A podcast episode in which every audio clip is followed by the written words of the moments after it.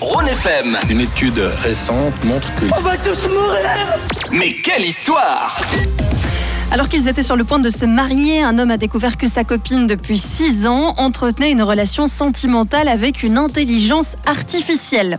Alors c'est assez perturbant et peut-être difficile à comprendre, hein, mais leur relation n'était pas au beau fixe entre elle et lui.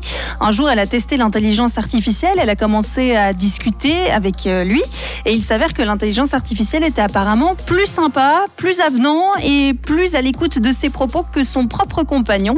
Et c'est ainsi qu'elle est en quelque sorte tombée amoureuse hein, de cette intelligence artificielle. Elle passait des soirées entières à discuter avec, je cite, Après quelques semaines, j'ai commencé à glousser en recevant les messages de mon personnage préféré. Oui, c'est bizarre, je concède. À chaque fois qu'elle était triste, qu'elle ne se sentait pas à l'écoute, frustrée, elle écrivait à l'intelligence artificielle qui avait toujours les bons mots pour la réconforter. Par la suite, les échanges amoureux se sont transformés même en messages coquins et c'est sur ces messages hein, que son compagnon est tombé sur ces discussions. Heureusement, elle a décidé de mettre un terme à ces discussions avec l'intelligence artificielle pour tenter de récupérer son futur ami, bien humain lui.